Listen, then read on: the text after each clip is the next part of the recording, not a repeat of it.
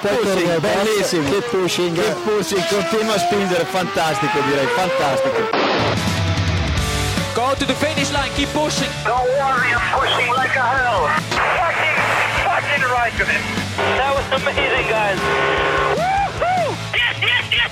I'm much quicker than Jimmy. Give me the full power then. Avanti, Fer, avanti! All the time you have to leave a place. Okay, Felipe, Valtteri's faster than you. Do not hold him up.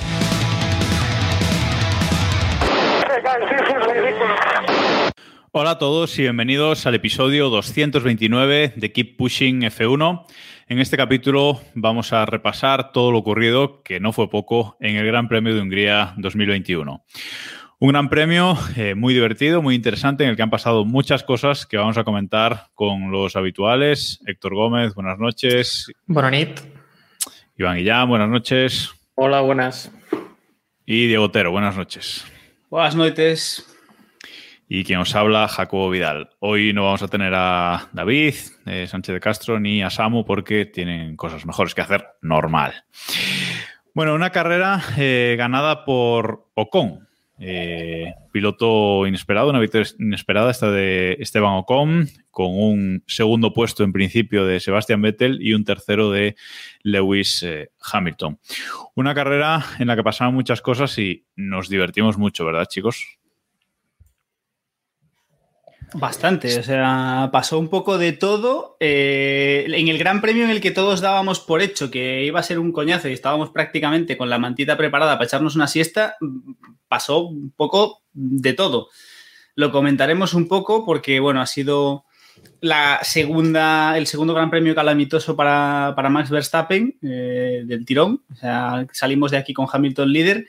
Y es que, bueno, yo no sé ni por dónde empezar. O sea, ha sido un gran premio espectacular y lo comentábamos antes de entrar, antes de empezar el programa. Eh, Este es uno de estos grandes premios que eh, Liberty van justitos, pero esto en la época de Bernie nos daría contenido para todo el parón y algo más. O sea, hay chicha.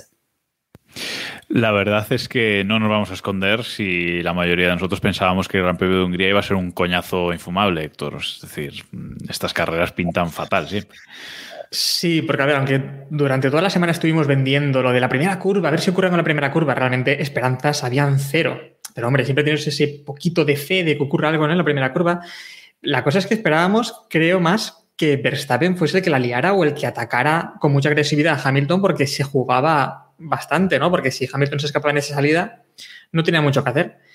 Y en cambio, el lío vino por, por otra parte, ¿no? Si creíamos que a lo mejor Mercedes iba a cortar un poquito respecto de la semana pasada, Botas, no digo que lo hiciese a propósito, pero la lió a lo grande. Y es que este fin de semana, además, Iván, ha ocurrido un, un hecho histórico en el equipo de, de, tus amores que luego, mm, que luego comentaremos. Pero vamos, que incluso eso, ¿no? Que incluso puntitos para, para Williams en una carrera loca.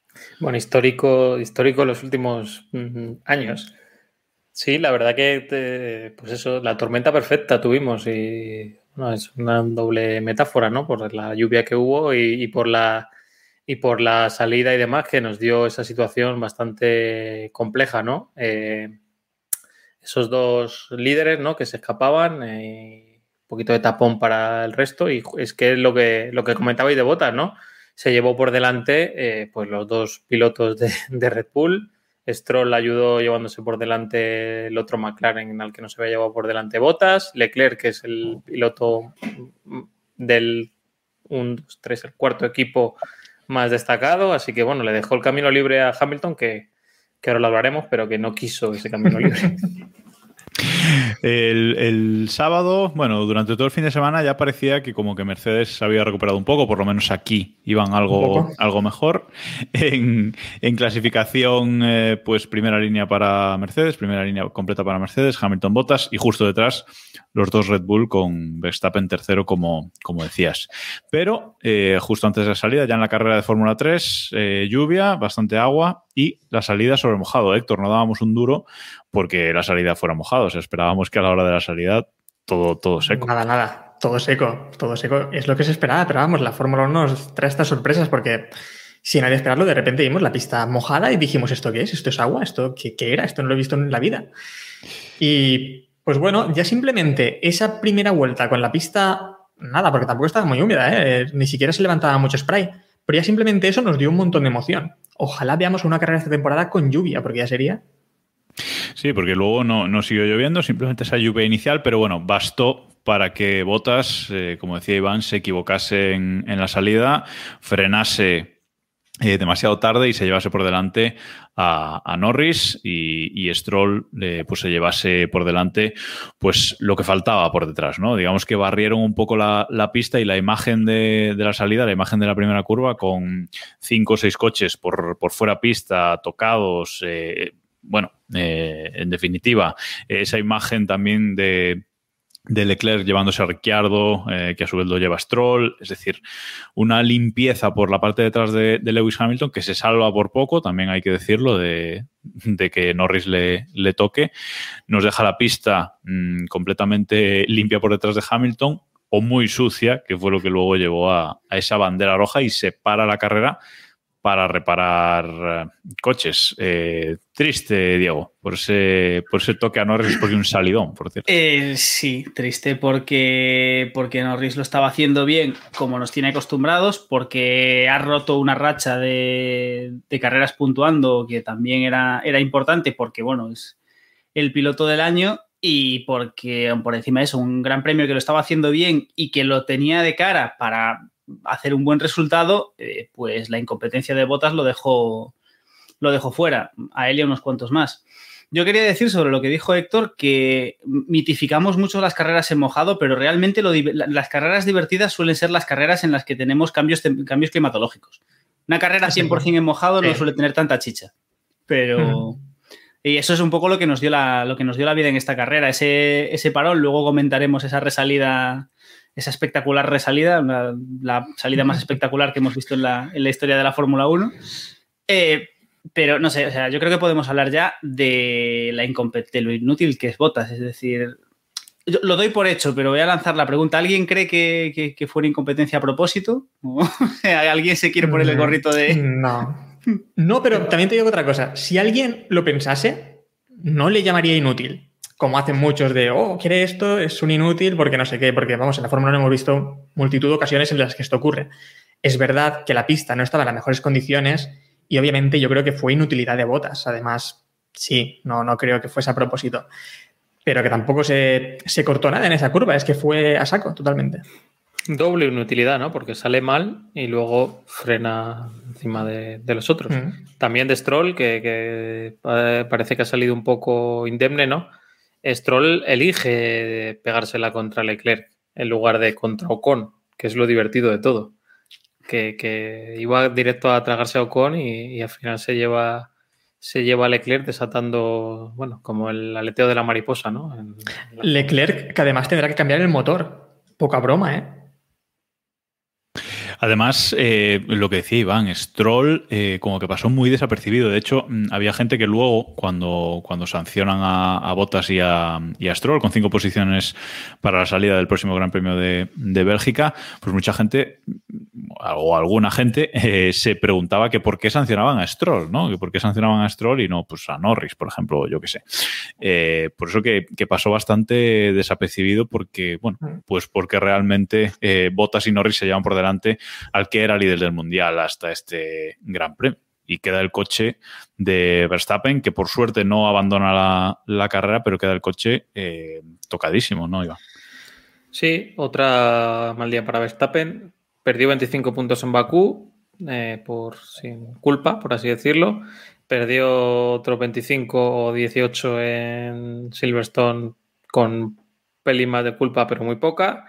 Y hoy igual, bueno, hoy, este domingo perdió otros tantos. O sea, al final Hamilton está líder del mundial, pero eh, Verstappen se ha dejado 70 puntos, 60 y tantos o 70 puntos en el camino, ¿eh? que sería muy líder si, si no hubiera sufrido estos, estos incidentes. Y en ese momento es que, a ver, a mí lo de botas le criticamos, pero a mí me gustó mucho, la verdad, porque de una carrera que podía ser soporífera a lo que nos regaló, eh, yo antes lo comentaba, digo, ojalá Botas defina las parrillas de esta forma. Me gustó más que la, que la carrera del sprint porque tuvimos, nada, después de esta salida, eh, las posiciones las tenía por aquí apuntadas. Vimos a Carlos que pasó cuarto, salía el 15, Ocon se pone segundo, Sunoda quinto, eh, Latifi y Russell sexto y octavo, y Mick Schumacher con el Haas se pone décimo en este momento. Vamos, es que era una carrera, una parrilla invertida, ¿no? Que quería Bernie. Sí, es una, una parrilla invertida que nos dio mucha fiesta, digo. Sí, sí, nos dio, fue un poco el, la salsa en un gran premio que no, en, el que no esperábamos nada. Al hilo de, al hilo de lo de la clasificación que dice, que dice Héctor, eh, yo tengo la pregunta de, bueno, creo, creo que nos hemos saltado el momento, el momento Hamilton en la clasificación que merece como mínimo una mención, pero antes de eso yo os voy a preguntar, después de la, de la clasificación al sprint del último gran premio, esta clasificación no se os hizo un poco aburrida. Yo tengo que decir que a mí se me hizo un poco. O sea, yo estaba el sábado viendo la clasificación y no me lo esperaba para nada, pero me quedé un poco como. también me falta. Me falta un poco de, salseo. Y ya, bueno, con el, con el coitos interruptos final de Hamilton, pues. Pero, Diego, ¿te refieres a toda la clasificación o solo a la Q3 con ese momento no, no, en general, en general, o sea, se, me hizo, se me hizo larga la clasificación. O sea, pero a ver, que puede ser algo percepción mía, pero vamos, me senté y fue como, ¿sabes? No sé. No, sé. No tuve esa sensación. Nos dicen, nos dicen en el chat, en el chat de Twitch, que gracias a todos los que nos estáis viendo en directo ahora mismo, que le faltó laurel a la clasificación. Eh, no, comenta el momento de. A mí no se me hizo. Vamos, a mí, para mí fue una clasificación normal y, punto. Sin demasiada emoción, porque, bueno, los Mercedes parece que estaban por encima aquí. Pero, pero bueno, sí que fue más emocionante el fin de semana pasado. Eso, para mí, las cosas como, como son. Menciona ese momento de Hamilton, si quieres, Diego. No, bueno, eh, bueno, supongo que todos lo, han visto, pero básicamente, como sabéis, en la clasificación, en la, en la, Q3 de la clasificación, normalmente los pilotos hacen dos intentos. Hicieron todos el primer intento, Hamilton quedó primero, Verstappen quedó tercero, si no me falla la memoria. O segundo, no, la verdad es que ya no me acuerdo. Y, en el, y cuando iban a salir en el segundo intento, Hamilton iba el primero de todo este pelotón. Y todos, todos sabéis que apuran al máximo para intentar hacer la vuelta, o sea, pasan por, meta muy justos de tiempo, porque si pasan por meta, aunque ya, se haya terminado el tiempo de sesión, todavía pueden hacer la vuelta. Pues lo que hizo Hamilton básicamente fue retrasar el pelotón todo lo que pudo y más para pasar él al límite de tiempo en la, en la recta.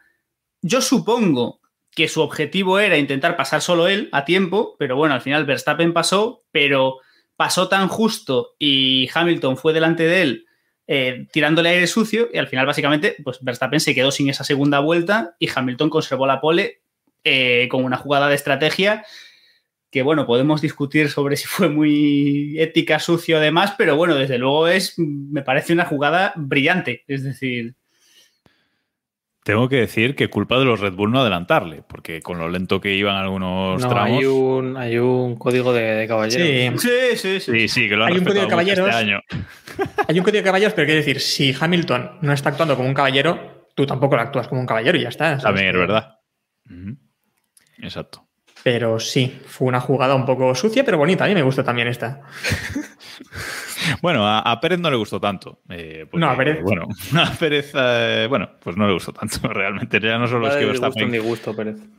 Eh, sí, ya no es que Verstappen pasara muy justo como dice Diego, es que Pérez no pasó y no pudo hacer el segundo, el segundo intento, ¿no? Pero bueno, nos gustan, lo decíamos en el anterior Gran Premio, que nos gustan estas cosillas de picante que se está poniendo la Fórmula 1 este año, ese mm, pelín de juego sucio.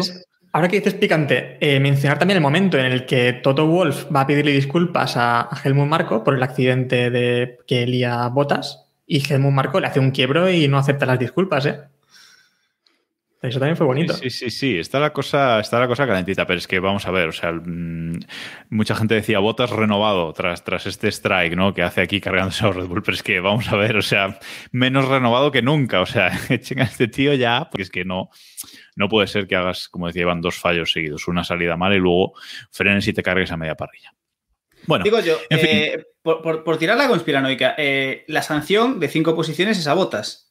Es decir, si, en Spa cambian pilotos, el, que, el coche que pierde cinco posiciones sería el Williams de botas, ¿no? Y Russell podría clasificar como le dé la gana.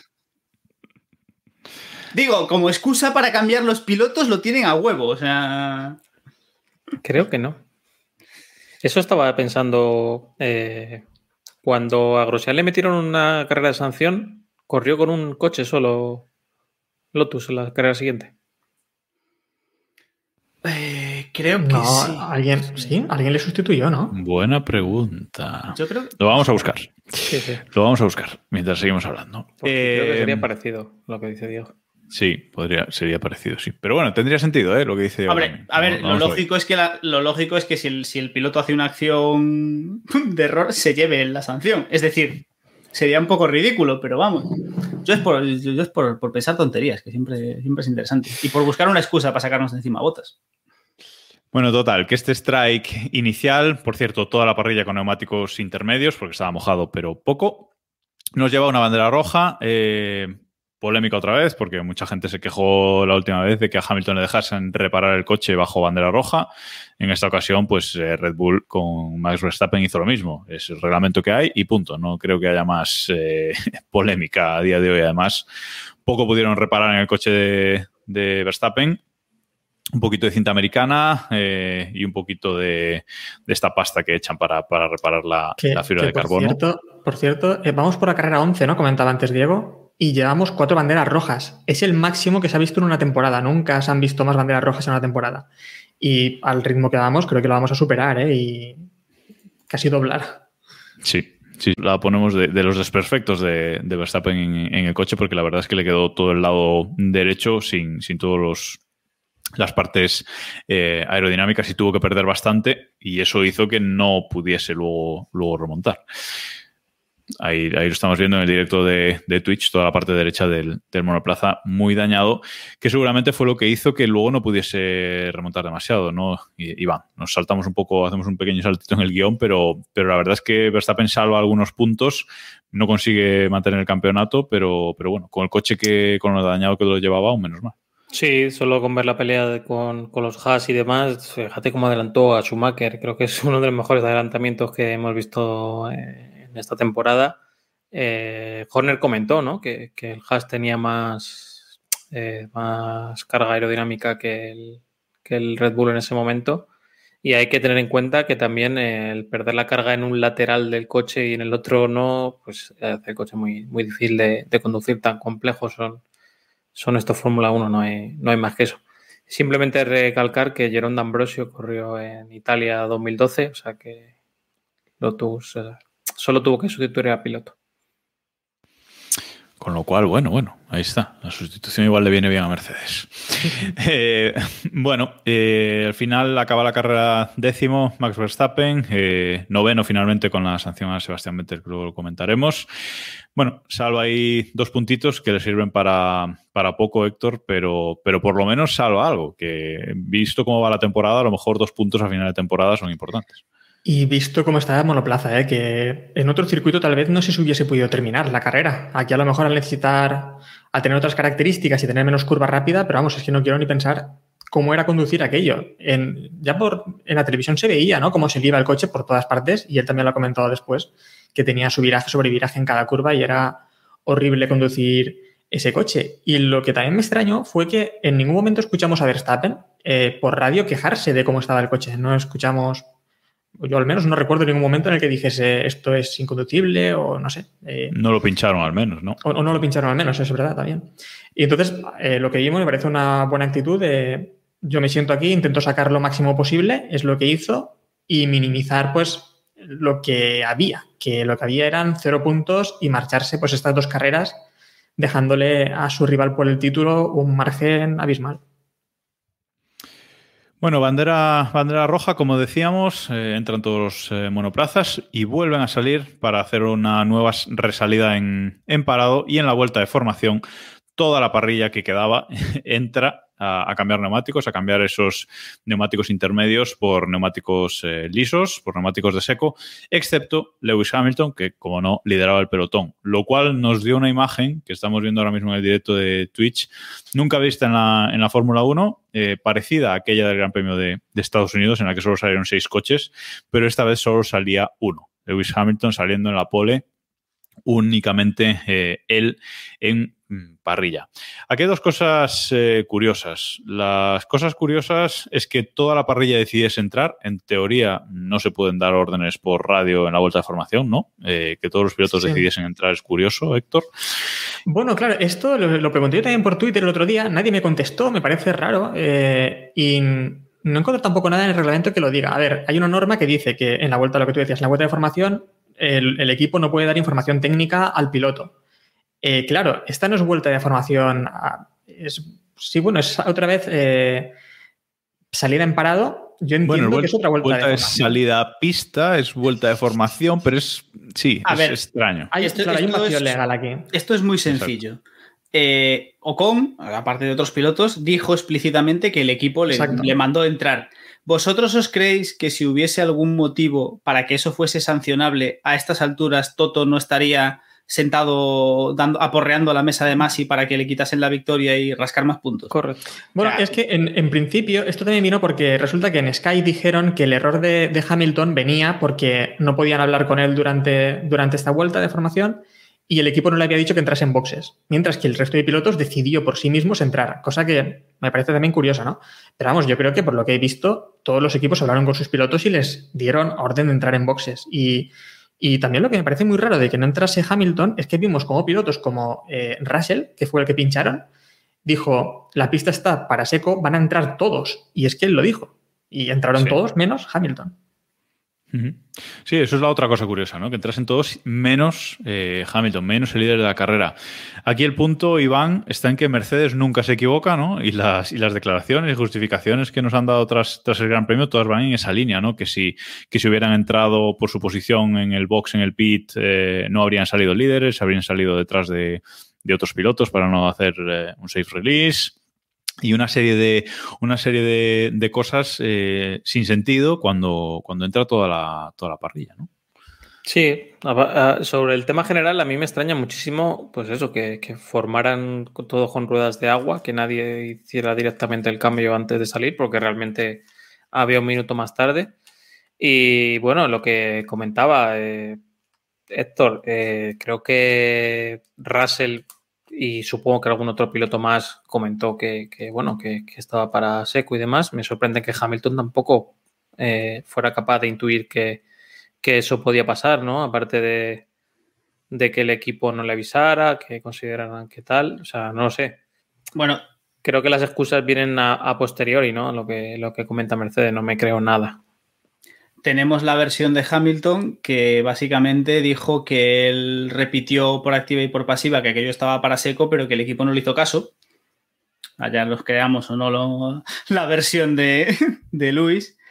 Pero, a ver, es cierto, por- intentar entender un poco la, posición de Mercedes, es cierto que sabemos que en estas situaciones lo normal es que el piloto que va en la pole, más en una situación como la de Hamilton, en la que su máximo rival está prácticamente fuera del Gran Premio, lo normal es buscar la solución más conservadora.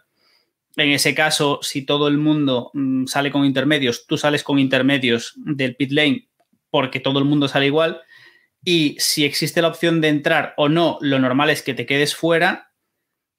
Porque, bueno, supones que es cierto que ha sido muy extraño. Entró todo el mundo, era algo que seguramente era muy obvio, pero yo qué sé, yo quizás ahí Mercedes apostó por la solución conservadora creyendo que habría más, más pilotos en pista que se, que, que se iban a quedar, no sé, es decir... Es que lo curioso de estas, lo más curioso para mí de estas declaraciones en las que dicen que no entran en boxes porque podían tener un accidente o iban a perder de 6 a 9 posiciones, es que ellos ya asumían que iban a entrar todos entonces. ¿No? Porque si dicen eso, es, Sí, sí, significaba sí, sí. que sabían que iban a entrar todos, menos ellos. Sí, sí. Cosa que es aún más curiosa, porque si sabes que van a entrar todos, pues no sé, eh, una sexta posición o novena, con el coche que llevaba y con la gente que tenía delante, no era tan mal resultado, la verdad. Y teniendo Bueno. al rival fuera. A ver, y lo de, la- lo de, lo de perder seis o nueve posiciones es cuando menos relativo. Es decir, porque bueno, si, si haces bien tu parada, deberías salir más o menos en tu misma posición o no perder tanto. Otra cosa es que, o sea, todos sabemos que si fuese Red Bull el que hiciese la parada en el sitio en el que está Mercedes, mantendría la primera posición.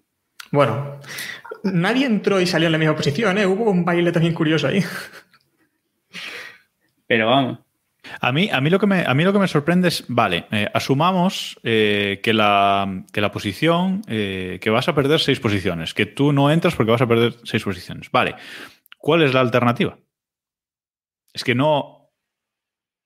¿Cuál es la alternativa? es, lo que estábamos comentando en el, en el grupo de, de, Telegram de, de Keep Pushing.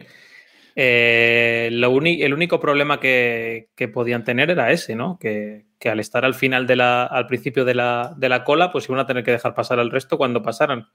El caso es que es lo contrario de lo que le pasó a Williams, ¿no? Williams tuvo la, la suerte de parar, eh, Russell tuvo la suerte de poder saltarse a la mitad de la gente que estaba ahí parada, que luego realmente le tiraron de las orejas, que ahora lo comentamos si queréis. Pero claro, por, por la posición que tenían en, en, la, fila, o sea, en los, los boxes, pues tenían ese, ese, problema Mercedes y no iba, no iba a tener su solución fácil, o sea, no iba a poder salir primero. Continuamos eh, hablando de este, de este Gran Premio de, de Hungría. Finalmente Hamilton tiene que entrar, evidentemente no puede seguir con, con intermedios y sale al fondo de la, de la, parrilla, con un coche mucho más rápido que, que el resto, pero que con tiene que su, emprender. Con su propia sorpresa, ¿no? De comunicarle al, al ingeniero, estoy el último. el ingeniero diría, ya, ya lo sé. Es un dato curioso como cualquiera. Estuvo, es que estuvo, no. estuvo, especialmente perdido Hamilton, ¿eh? porque después también recordad que en, otra, en otro momento comentó, ¿voy por la vuelta 34 o quedan 34 vueltas? O una cosa así. Sí, Algo sí. que me parece también muy curioso porque bueno, llevas unas cuantas carreras, ¿eh? Llevas casi 100 victorias en tu vida. Por...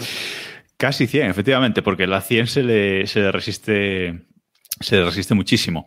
Bueno, la cuestión es que, es que sale último, eh, desesperado, empieza, empieza a remontar, pero eh, en su remontada pues eh, se encuentra con Fernando Alonso. Se encuentra con un Alonso que iba desatado o con primero, Vettel segundo, eh, eh, Carlos Sainz eh, tercero y el cuarto. No, el quinto. Sí, sí, así es. Eh, y entonces, pues bueno, pues estaban ahí en esa lucha por el podio, Hamilton persiguiendo a los dos eh, españoles eh, y en cuanto llega a Fernando, Fernando le aguanta detrás 10 vueltas. Recordemos que Hamilton llevaba, decía el propio Alonso en, en declaraciones posteriores a la carrera, que llevaba una ventaja de coche de un segundo y medio aproximadamente y una ventaja de neumáticos de un segundo, es decir, dos segundos y medio de coche eh, más rápido. Y que durante 10 vueltas no lo consiguió adelantar porque Hamilton hacía siempre los mismos errores. Eh, Iván, Alonso en modo troll es espectacular.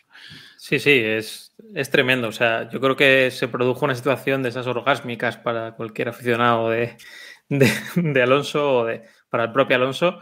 Y, y es verdad lo que comentaba, eh, al final eh, estaba muy cerca todo el, toda la vuelta, pero en la, en la recta, por lo que fuera, eh, no era capaz de pegarse porque, joder, como, como, estábamos comentando, con tres segundos de diferencia, o sea, eres presa fácil en, en, una recta con DRS y etcétera. O sea, es que da igual lo que haga el piloto para defenderse, que bueno, también lo dijo Alonso, ¿no? Eh, aprendió un poco de su pelea y en la, en la siguiente vuelta Sainz se lo cepilló en, en una opción y nada. Alonso en, en, estado puro. O sea, creo que a veces se le ha criticado o se, o se, ha dicho que a veces se ha metido en peleas con coches superiores que realmente han sido más, o sea, más visuales que efectivas.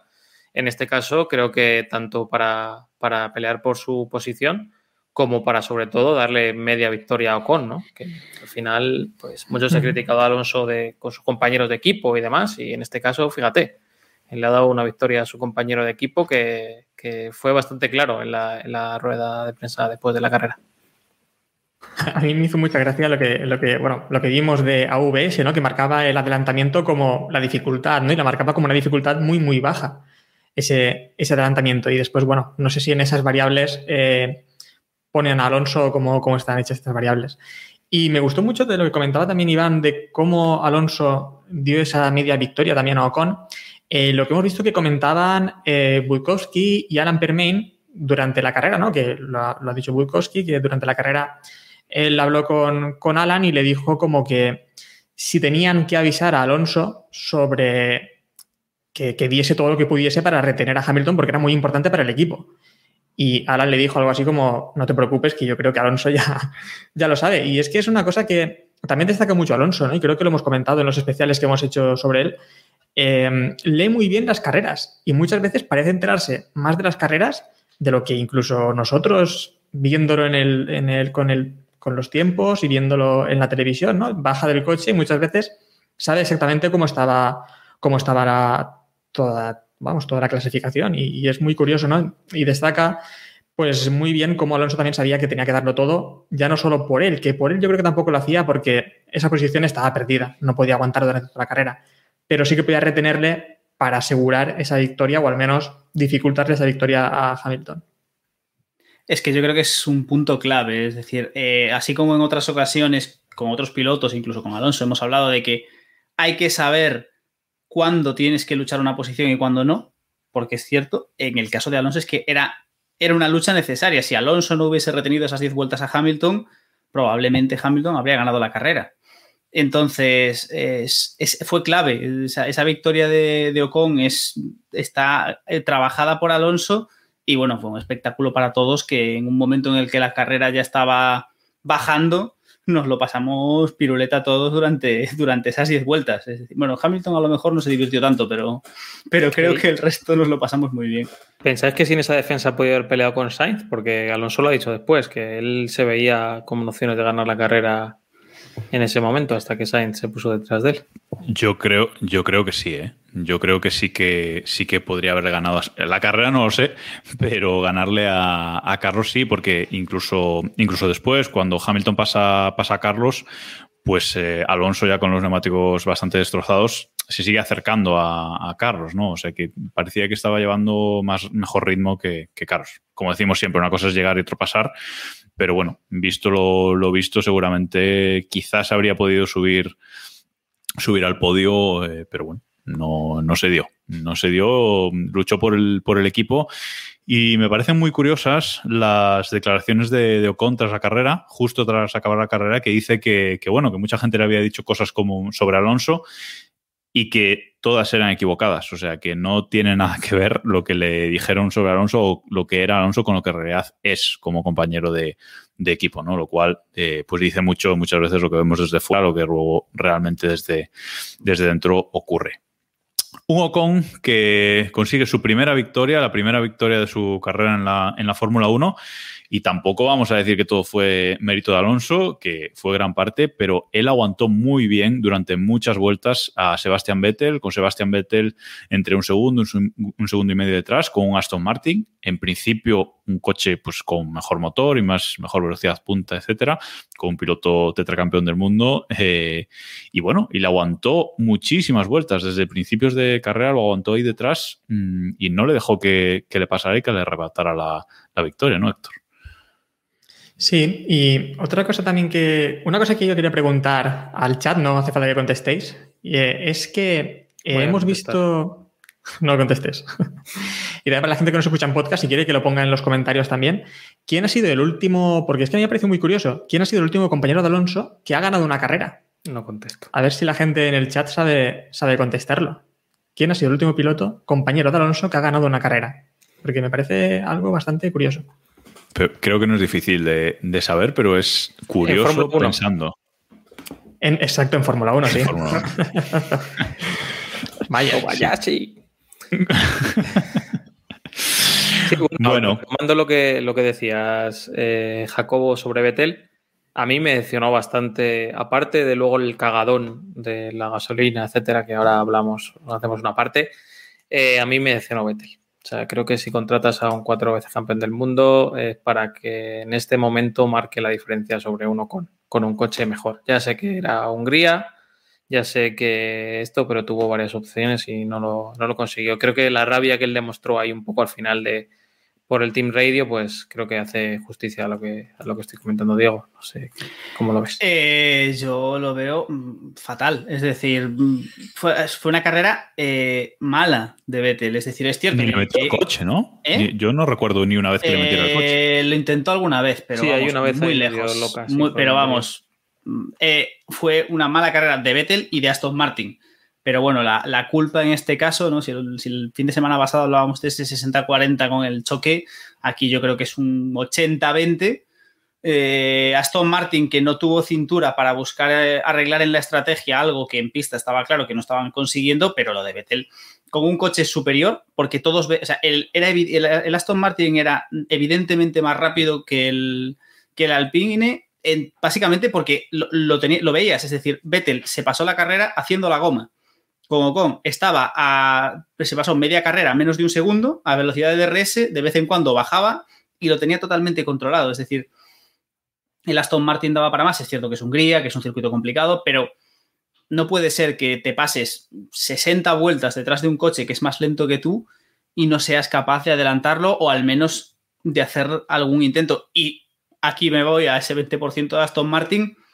No puede ser que llegado ese momento, o sea, si tú ves esa situación, tienes a tu piloto que sabes que sabes que tu piloto puede ir a medio segundo del que está delante, que no intentes un undercut en algún momento, que no intentes hacer algo diferente, porque al final recordemos que entraron uno detrás del otro y salieron exactamente igual que estaban. Es decir, lamentable. Y ya como colmo tenemos lo de la gasolina, que es otro error del equipo y del piloto que se pasó la carrera exprimiendo el coche más de lo que debería y como consecuencia pues también llegaron, se, se quedaron sin combustible y se quedó sin, sin podio. Pero Bueno, vamos, ahí, so- so- defendiendo a eso del combustible a Vettel, la verdad es que la, la única comunicación que le hacen a Vettel es ya cuando termina la carrera, que vaya despacito a, a boxes y que coja mucha goma, etcétera. O sea que yo creo que andaban eh, justos y bueno, luego han comentado desde el, desde el equipo que el sensor les decía que había 1,7 y luego había 0,3 eh, realmente.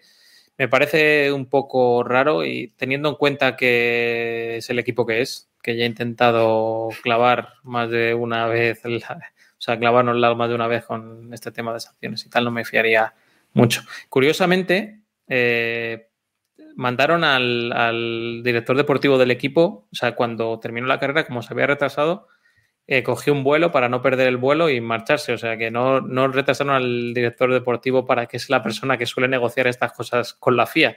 O sea, que curiosamente el, tipo para tres veces que tendrá que reunirse con la FIA para, para este tipo de cosas no estaba ese día. Así que por eso yo creo que también han aceptado un poco esta, dejar en suspenso, ¿no? Esta sanción, dejar el coche un poco ahí confiscado, creo que es la palabra técnica, y, bueno, a ver si son capaces de sacarle un litro, aunque yo creo que no va a ser. Recordemos que, la carrera se dio una vuelta más de lo que estaba pensado por el tema de la bandera roja, etcétera, y eso entiendo que fue lo que les jodió los cálculos. Héctor.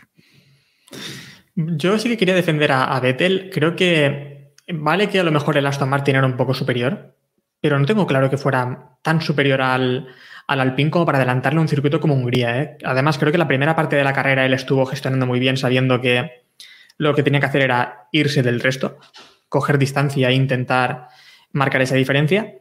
Y es a partir de la mitad o más bien el último tercio de la carrera donde creo que sí, que Vettel lo intenta, hace también una parada antes, creo que hace un undercut a Ocon que no funciona. Y después eh, intenta presionar y buscar el error, pero simplemente buscar el error. Tiene algún intento, pero creo que no tenía suficiente velocidad ni potencia como para adelantar a Ocon en igualdad de condiciones si Ocon no, no comete un error. Pero es que ese undercut, o sea, cuando Vettel hace el, cuando intentan hacer el undercut, eh, Vettel está ya sin gomas y está, creo que a 3 Mm. o 4 segundos de Ocon. Si Vettel hubiese entrado cuando estaba a medio segundo de Ocon, lo normal es, evidentemente, si tú entras a 4 segundos del que está delante, o, o haces una parada brutal y te llevas al tuercas al pine, o no vas a hacer una, no te va a funcionar el undercut, porque al Sí, final pero por eso que- cambiaron duros por duros. Tampoco. Mm, tampoco Sí, pero por eso que digo también que eso no fue tampoco culpa de Vettel, ¿no? El equipo le debería haber dicho de entrar antes. Eh, sí, sí, a ver, es lo que te digo. No es una culpa al 100% de Vettel, pero sí que creo que tiene bastante más culpa porque al final mm, tampoco vimos, no sé, al menos yo no vi en pista, no tuve esa sensación de que ta- tampoco de que hiciese, no sé, es como que, como que faltó ese algo más, ¿no? Que podrías, que podría haberlo intentado y no haberlo conseguido, pero yo me quedé con la situación de, con la sensación de que, de que firmó esa segunda posición en la vuelta 30 y dijo, si Ocon, si Ocon falla, meto el coche, Hmm. pero si no, yo me quedo con el segundo puesto. Pero viendo lo que le costó a Hamilton con un coche 2,5 segundos más rápido que el de, que el de Alonso, adelantarle, eh, Vettel como mucho a lo mejor tenía tres décimas en algunas vueltas, pero no creo que mucho más como para forzar tanto. Es que es eso, es Hungría, ¿eh? no, no lo olvidemos. Es un circuito en el que se puede adelantar eh, poquísimo, eh, aún con DRS y con, con mil historias, pero se puede adelantar eh, poquísimo. Para mí esto es culpa totalmente de Aston Martin. Para mí es 100% de, de Aston Martin porque es quien tienes que medir. Además, si paras el coche y no lo llevas al pit lane después de la carrera, es como una señal roja súper grande diciéndole a la FIA, chequeame cuánto combustible queda en el depósito, porque recordemos que este chequeo no lo hace a todos los coches que acaban el, Gran Premio. Es, eh, es aleatorio o, o, eligen a estos coches que no llegan al pit, ¿no? Entonces, bueno, yo dudo, es decir, sanción a Vettel, pierde la segunda posición, se subió al podio, lo celebró, pero no vale de nada. Pierde la segunda posición, descalificado de la, de la carrera. Y vamos, me extrañaría muchísimo que, que, la apelación saliera, saliera adelante, porque es que si no hay combustible no lo hay y ya está. O sea, si hay 0,3 litros hay 0,3 y no puedes retorcer el motor para exprimirlo, ¿no? Ya están diciendo, bueno, a lo mejor en alguna Diego... zona de... Sí, sí, sí. Y Diego hablando con el micro silenciado. Efectivamente. No, decía que eh, creo, creo, que lo comentabas tú, de hecho, Jacobo, en Twitter, que la, normativa es muy clara. Tú tienes que poder sacar un litro de combustible cuando quieras. No, no me vale que me exprimas el motor dentro de cuatro días y, y me saques el, el, litro, lo tenías que haber sacado en ese momento, por mucho que hayan parado el coche y que lo que tú quieras, pero yo, vamos, no creo que eso prospere ni mucho menos. Y al hilo de esto, nos, dice, nos dicen por el, por el chat que Vettel podría haber hecho o haber dicho algo como hizo Sainz eh, por radio en el momento en el que su equipo le, le, mandó, le mandó entrar en boxes y, Sainz decidió cambiarles la estrategia para, porque veía que la, que la carrera tenía, o sea, que podía sacar un mejor resultado. No sé cómo visteis, a, cómo visteis esa jugada de Carlos, pero bueno, yo creo que esta, que esta carrera, desde luego, se ha llevado galones y ha demostrado que tiene, que hay piloto que es algo que ya sabíamos por otra parte. Sí, él, dijo por radio cuando lo mandaron a entrar en boxes que todavía tenía mucha velocidad en esos neumáticos que, que llevaba, en esos neumáticos medios que, que, llevaba, y aguantó un poco más en, en pista y, acertó realmente, ¿no? Eh, además, bueno, eh, pues es una, fue una buena carrera de, de, Sainz en general. El sábado, pues lo hizo fatal, salía decimocuarto, creo, eh, y bueno, con la limpieza de la primera curva, pues se colocó ahí, ahí delante y bueno, ilusionado, eso sí, de nuevo una mala parada, Héctor, que yo esto es increíble ya en Ferrari, sobre todo con Carlos Sainz, eh, es que cada vez que entra a cambiar neumáticos es, es, es, el drama. Una parada que además pudo costar la victoria, ¿eh? Fácilmente les pudo costar la victoria porque sí, sí. Sainz habría estado ahí, ahí arriba, ¿eh? habría estado... Eh, pues una pena, porque para Ferrari habría sido, podría haber sido un gran fin de semana, porque Leclerc también estaba muy bien posicionado. Se, en, ese, en, ese, accidente, en principio, había salido bastante bien parado hasta que, que, llega Stroll y se lo lleva por delante. Porque en ese momento no recuerda como yo, pero vamos, a lo mejor se ponía también tercero, por delante de Sainz, seguro. En muy buena posición. Sí, sí, y, después el, Sainz, sí. y, después el error con, con Sainz también increíble. Y, y, destacar eso, lo que, lo que decíais. Eh, Sainz estuvo muy hábil, diciendo al equipo: Tengo mucho ritmo, vamos a quedarnos en pista. Y además después también hubo otra cosa que le dijo al equipo, eh, veo aquí a, a, Hamilton que va a tener que parar. Y lo vio desde el coche, ¿no? Dijo, yo creo que va a tener que parar porque le veo sufrir mucho con los neumáticos. Y acertó, porque nada, una vuelta o dos después creo que fue, Hamilton tuvo que hacer esa última parada en boxes. Iván. No, perdón. Eh, decía que una almendra, como dice el otro. Eh, no, perdió el tren esa, con esa parada, ¿no? Eh, había estado con, con, Ocon y con Vettel y al final se le, escapa, se le escapa ese tren y se mete en el tren de la Tifi. Hay muchísima diferencia. El no sé, tren los... de la Tifi. Sí, sí, no sé los números, pero eh, se metió detrás de la Tifi y su noda y eso a lo mejor le, le congestionó ahí 20 o 30 segundos en las primeras en las primeras vueltas. O sea, creo que Sainz con, la, con esa tranquilidad de, de estar detrás de, de, Ocon y Vettel pensando en la estrategia durante 50 vueltas y demás, yo creo que podría haber podría haberle metido mano. Por no decirte que podría haberlos adelantado a lo mejor en la vuelta 10 y, haber hecho su carrera, porque sí que había cierta diferencia. Bueno, eh, en cuanto a las estrategias, antes de, de seguir, la verdad es que eh, el top 10 todo el mundo hizo una parada, digo, desde que pusieron eh, neumáticos de seco, desde que pusieron slicks, todo el mundo hizo una parada, excepto eh, Hamilton y Verstappen, bueno, de los que quedaron en el, en el, top 10 acabada la carrera. Solo Hamilton y Verstappen hicieron dos paradas, pasaron de medios a duros y luego acabaron la carrera con, con medios otra vez, Hamilton sobre todo en esa, en esa gran remontada hacia el final. Y otro de los que hizo dos paradas fue Gasly, porque mm, pasando un poquito por encima, muy buena carrera de los Toro Rosso, eh, de nuevo en silencio y sin llamar mucho la, la atención, pero ahí están, eh, por detrás de Alonso, los dos eh, Toro Rosso, Gasly, Sunoda, y sobre todo haciendo labor, eh, labor de casa madre eh, Gasly, ¿no? Porque en la vuelta 68, pues eh, le pusieron neumáticos blandos y le dijeron, venga, chaval, haz la vuelta rápida y quítasela a Lewis Hamilton, que algo nos ayudará. Por lo menos, si no se la puede llevar Verstappen, que no tenía el coche en condiciones de hacerla, por lo menos quitársela a Hamilton, un gran premio más, Héctor, que, que esta es una estrategia que Red Bull ya está, ya está poniendo en práctica. Eh, parece que le han encontrado el gustillo, vamos. Sí, claro, y ya utilizan hasta pilotos que no son de su equipo, ¿no? Digamos.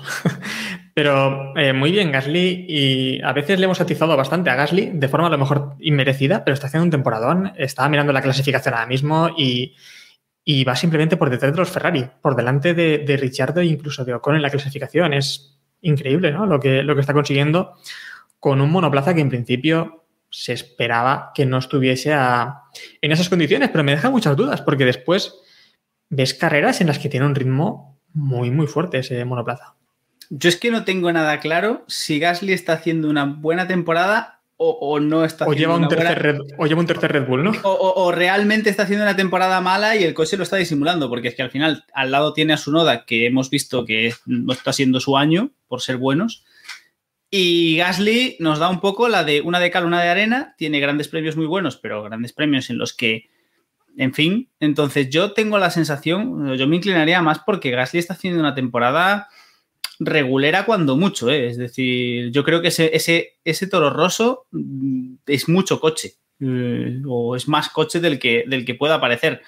Y vamos, que, que, ahora mismo estén en la clasificación por detrás de, de Alpine, pues es cierto que, al, que, Alpine tiene dos pilotos y Toro Rosso pues, prácticamente uno, pero hombre, no sé, a mí me da la sensación de que no está haciendo una temporada tan, tan especial. Gasly. Cada día que dices Toro Rosso mmm, es un poco más tenso que el día anterior. que los Minardi. Bueno, eh, estoy pensando yo, antes de pasar al, al último tema, que, que, igual hemos pasado demasiado por encima eh, en la victoria de Ocon, ¿no? Porque aquí en este podcast eh, ha habido gente que ha puesto a Ocon, vamos. Tampoco hace falta, tampoco hace como falta el peor, con eso, o sea... como, como, el peor piloto de, de, la parrilla, prácticamente. O sea, un, un, un bandor de la vida o, o una cosita así, ¿no? O sea, bueno, es un piloto que le dio caña a Alonso en las primeras eh, carreras y ahora pues se, se ha recuperado y, y, la victoria, pues oye. Eh, entonces, bueno, a lo mejor si alguien quiere redimirse o decir algo en su defensa, mm, puede en este momento antes de ir con el programa. Yo como a máximo ver. defensor de Ocon le doy paso a Diego. Yo iba a decir, yo solo iba a decir que siendo justos en este podcast hemos puesto, en, en, lo que va de temporada, hemos puesto a Ocon eh, como compañero de Lewis Hamilton en el Mercedes y como y, y, lo hemos colocado en la cola del paro. Entonces, en, entre toda esta escala de grises, cada uno puede cogerse la declaración que quiera. Haga lo que haga Ocon, nos podéis dar la razón o nos podéis dar en la cara. Entonces, yo creo que... Una eh... cosa, Diego. Eh, es el, el 111 ganador de una carrera de Fórmula 1, pero ¿crees que es el peor ganador de una carrera de Fórmula 1 desde Maldonado en 2012? Tienes, ya. te Buah. recuerdo, tienes por, tienes por allá, tienes por allá botas. A ver, a ver. Tenemos por allá Gasly el año pasado, botas, no sé. Nico Rosberg también ha ganado carreras. Nico no vamos a hacer sangre con Rosberg. A ver, eh, así muy por encima, te diría que te diría que no. O sea, yo creo que es, que es que es muy difícil porque es un piloto que al final no lo hemos visto lo suficiente, no lo hemos visto con un coche bueno lo suficiente para como para valorar si es cuán bueno, cuán malo es. Recordemos, me voy al ejemplo de siempre, todos pensábamos que Bottas era muy bueno, ¿sabes? Hasta que los entraron en el Mercedes. Entonces, hoy por hoy, yo diría que es un piloto normalito, pero en la, en la escala que me has dicho, mejor que Bottas. Pero a lo mejor lo sientas en el Mercedes y resulta que es peor, ¿sabes? Entonces, es que es eso, justo estaba pensando eso, porque estaba pensando, bueno, es que cuando Bottas estaba más o menos en su nivel de monoplazas, destacaba, me parece a mí, más que Ocon. O es la impresión que tengo, ¿eh? No lo sé después. Ya veremos. Yo también la tengo, ¿eh? Bueno, con, en su momento con Pérez sí, no estuvo mal. O sea, sí, y, y, y, Botas tuvo monoplazas Williams. Ahí hubo una época de Williams que había coches muy buenos, ¿eh?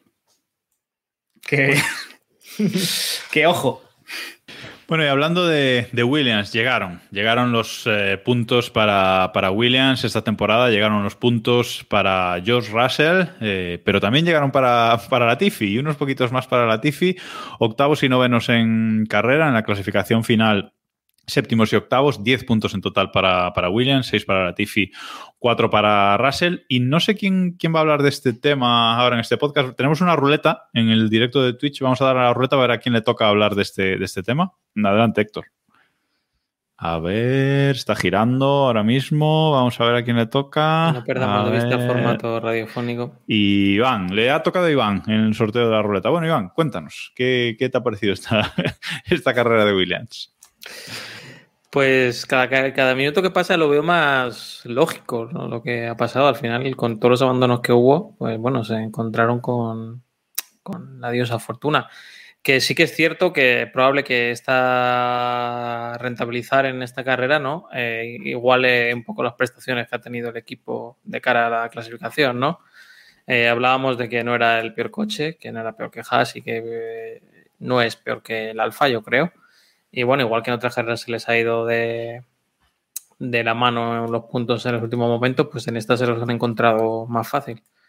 Russell puntuando eh, y Latifi puntuando un, un, puesto por delante. Así que nada, eh, eh, hicieron una buena carrera en, en, boxes que era el riesgo, ¿no? De, de, liarla en boxes y perder posiciones. Y, y, la, y la lió.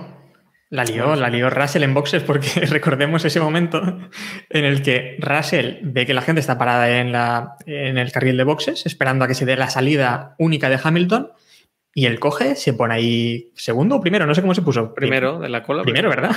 Mm. Y el tiro de nada. Vamos a sí, por sí. esa victoria. hay que, hay que de, decir que...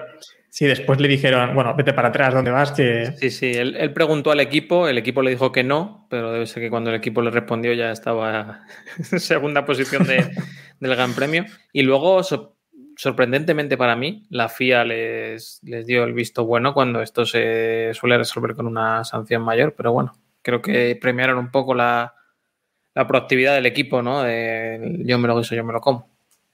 No deja de ser curioso que los primeros puntos de Gasly con.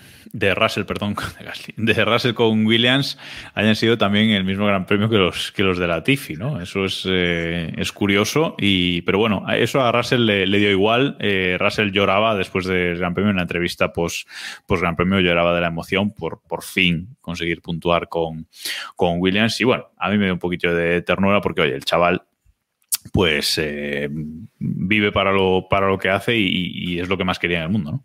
¿Cómo veis el momento ese de que dice por la radio que prioricen la carrera de, de la Tiffy? Vaya, a eso venía. Justo eso quería comentar. Sí, ¿Cómo sí, pues... lo veis? ¿Postureo? Eh, ¿Realidad? Yo creo que lo decía en serio, ¿eh?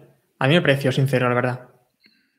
Sí, a ver, maximizar opciones del equipo. Al final, a ver, yo no creo que estuviera pensando, bueno, voy a ir aquí de bueno. ¿sabes? De, de, de chico bueno de, del equipo. Es simplemente maximizar opciones, me parece. También es cierto que en ese momento él tenía por detrás a, a Verstappen y a, y a Ricciardo y a lo mejor estaba pensando que esos coches estaban bien y que le iban a pasar o, o demás, ¿no? Que iban a ser más rivales de lo que fueron realmente.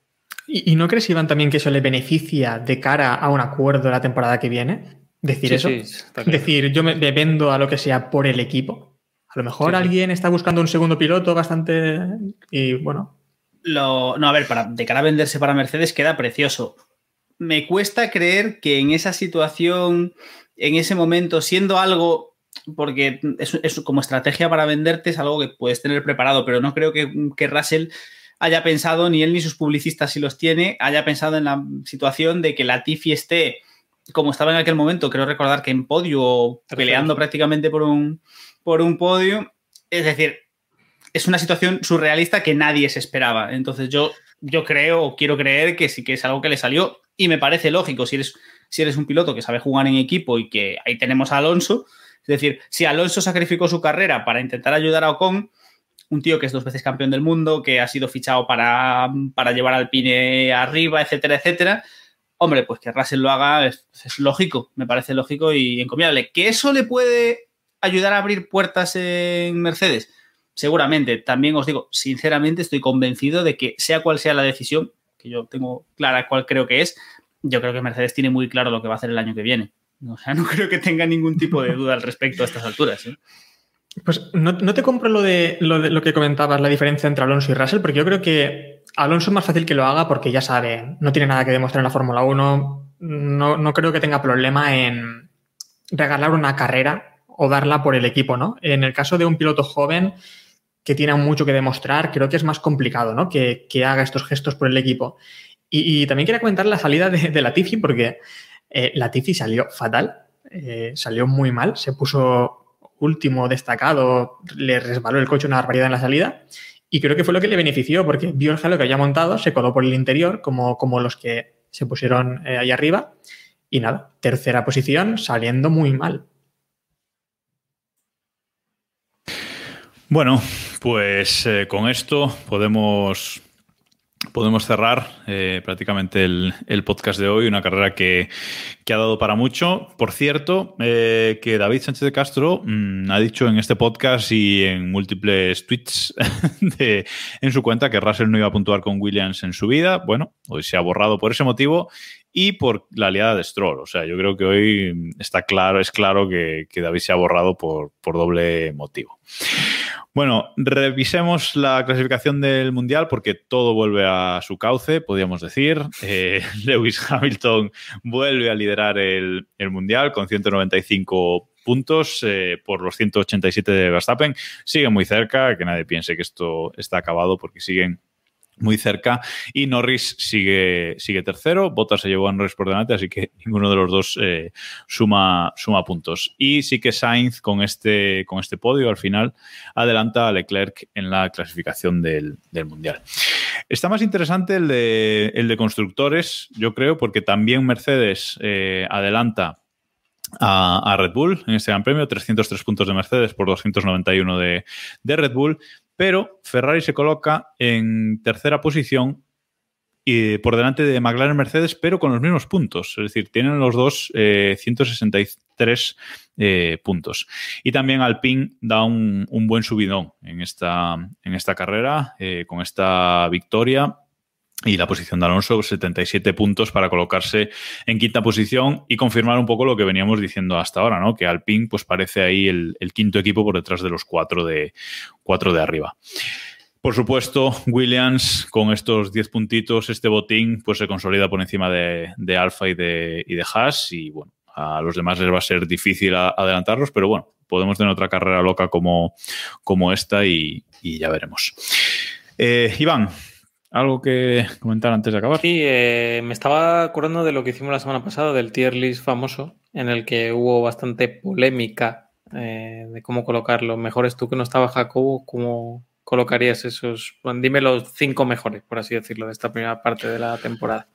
Buf, la verdad es que vi el, el tier que, mm, que hicisteis y no me pareció mal, no me paré a colocarlos yo, yo por mí mismo, pero no me pareció mal. De hecho, estaba bastante, bastante de acuerdo con ese, con ese tier list. Eh, no sé, si me lo pones te digo los cinco mejores, pero así de, de memoria. Bueno, lo dejamos para eh, otro momento, sí. Lo, bueno, lo dejamos por otro momento, pero sí que, por ejemplo, que teníais polémica con, Hamilton, por ejemplo, pues yo, yo creo que está, que está bien colocado. O sea, yo creo que. Sí, Verstappen, Norris, eh, Sainz, ¿no? Eran los primeros. sí, Verstappen, Norris, Sainz, esos tres, esos tres, mm, yo creo que, que bien. Y en la última, en la última, en las últimas carreras, pues Fernando está volviendo a ser lo que era. Pero sí que es verdad que valorando toda la primera mitad, pues hoy no se le puede dar, no se le puede poner ahí ahí arriba. Pero sí, yo creo que esos, eh, que esos tres. Y bueno, Gasly tampoco lo ha hecho, lo ha hecho mal, pero bueno, eh, habría que ver también con otro, con otro coche que, podría hacer. Que por cierto, antes he hecho una pregunta que era ¿qué compañero de Alonso ha ganado una carrera? ¿Quién es el último compañero que ha ganado una carrera? Y es Lewis Hamilton en 2007. La última vez que un compañero de Alonso ha logrado conseguir ganar fue, fue él, porque yo también pensaba que era Massa, pero Massa no, no logró ganar siendo compañero de Alonso. Y bueno, ha parecido muy curioso, ¿no? Sí, la verdad que demuestra también que tampoco ha tenido nunca ningún coche tan dominante, ¿no? Desde, desde aquel año. Hablando de los años de Ferrari y demás. Luego ya, pues eso. Ya más dominante a Alpine. Ojo. sí, esa es la otra lectura, ¿no? Bueno, eh, curioso el, el, idilio ¿no? que tienen Fernando Alonso y, y, el equipo de Enston con este circuito también, ¿no? Porque aquí siempre pasan cosas bonitas para, para estos dos y, y, bueno, siempre, siempre pasa algo, algo extraño, algo que les da puntos o que les da relevancia y es, eh, es curioso, la verdad. Bueno, vamos a acabar el capítulo repasando la fantasy, que esta semana... Pues, Tampoco sido... es necesario. No, es, que, a ver, Diego, o sea, o sea hay, que, hay, que, hay que jugar, o sea, hay que... Recordemos que la fantasy no está actualizada porque, bueno, al menos, al menos ayer todavía tenían los puntos de Vettel asignados, así que, ojo, que puede haber un quiebro. Puede, eh, efectivamente, pero bueno, vamos a, vamos a repasarla, vamos a repasarla porque eh, en la liga Keep Pushing, en la fantasy de la Fórmula 1 que hacemos eh, con los oyentes, pues Iván sigue líder, con 2.128 puntos. Ahí está. Anuncio desde, anuncio desde, aquí que Sergio Pérez va a salir del equipo mm, como tendría que salir botas de, de Mercedes. Segundo está Luna Racing Team con 2.087 puntos y tercero el Caballino de Juan con mm, 2.078 eh, puntos. Luego, en cuanto a, al, a, los equipos de este, de este programa, el equipo que hacemos eh, entre los seis, pues eh, vamos vigésimo terceros con 1.869 puntos y el de los oyentes va trigésimo noveno con 1.777 puntos. Ya está bueno, actualizada, ya, han, ya han quitado a Vettel de segunda posición. Sí, sí. Si nos quieres decir quién ha ganado en Hungría, Jacob. Sí, os digo, espera, que estaba cambiando de liga. Primero voy a decir quién va último en la liga de los seis miembros de este podcast, que evidentemente es el, el maglatero. no, Diego va, va, último y vamos a ver el ganador de, de Hungría. Pam, pam, pam, pam, pam, pam, pam, pam, pam. El ganador de Hungría. Vamos allá. No olvidemos el formato radiofónico. No, pues no me sale aquí. Que digo, cantamos alguna cosa mientras, mientras la busca. Sí, cantamos, no, es que no... cantamos el, camión, otra, el camión azul, que tuvo mucho éxito. otra encuesta, danos otra preguntilla. ¿Otra pregunta? Vamos con un. ¿Quién fue el último ganador con.? No, pues mira, ¿cuál fue, la, ¿cuál fue, la, última vez que William sumó tantos puntos, eh, Iván? Pues supongo que en el último año de Martín. Hay que irse, pero hay que irse bastante atrás, ¿eh? Pues tres o cuatro años, sí. Por desgracia.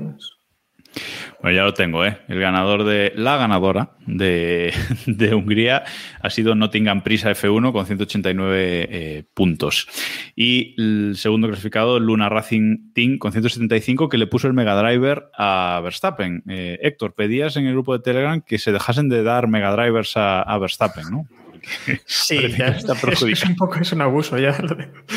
Y nos pregunta Robe Montijo, ¿quién fue el último piloto calvo en subir a un podio? Con sanción o sin sanción. Hamilton, seguramente. Hamilton antes de la remontada. Seguramente, seguramente Hamilton. No, quería decir de la, de la fantasy, antes de, de acabar, que quien no haya usado el Mega Driver de la primera mitad de la temporada lo ha perdido, ¿vale? Eh, ya se han renovado. Un abrazo, ya hay... un abrazo a Samu por, desde aquí. un saludo ya a se han renovado, se ha renovado el Mega Driver, así que ahora hay uno hasta final de temporada que puedes usar en las 12 carreras que, que quedan, queda, queda uno. Así que bueno, usadlo con inteligencia. Y nada más, nada más por, por, esta semana.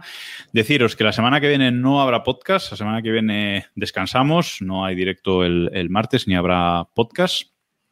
Y eh, la siguiente, pues eh, ya estaremos por aquí de nuevo, pero bueno, algo con un poquito veraniego, un, un tema un poquito off topic, ¿vale? Eh, para, para, refrescar un poco antes de, de, volver con la previa del Gran Premio Pool de party, Bélgica. ¿no, pool party total. O sea, vamos a hacer una pool party dentro de dos semanas espectacular. La semana que viene descansamos, nos vamos de, de, vacaciones, descansamos un poquito y os dejamos tranquilos. Pero de todas formas, siempre estamos en el grupo de Telegram, t.m t.me barra keeppushingf1 y, y, en Twitter y en todos lados, eh, donde somos arroba keeppushingf1. Gracias a los nuevos que habéis llegado a través del RAID por escucharnos. Eh, si queréis escuchar el programa completo, sabed que estamos, el capítulo estará a partir de mañana en YouTube, youtube.com barra keeppushingf1 estará el capítulo completo y nos podéis escuchar en formato podcast en cualquier plataforma de podcasting, Apple, Spotify, eh, Amazon, en cualquier Google, en cualquier plataforma de, podcasting nos podéis eh, escuchar sin problema que estamos en todas. Gracias a todos por estar ahí, gracias a todos por vernos y escucharnos y nos eh, volvemos a, a escuchar en un par de semanas. Adiós chicos. Hasta luego. Adiós.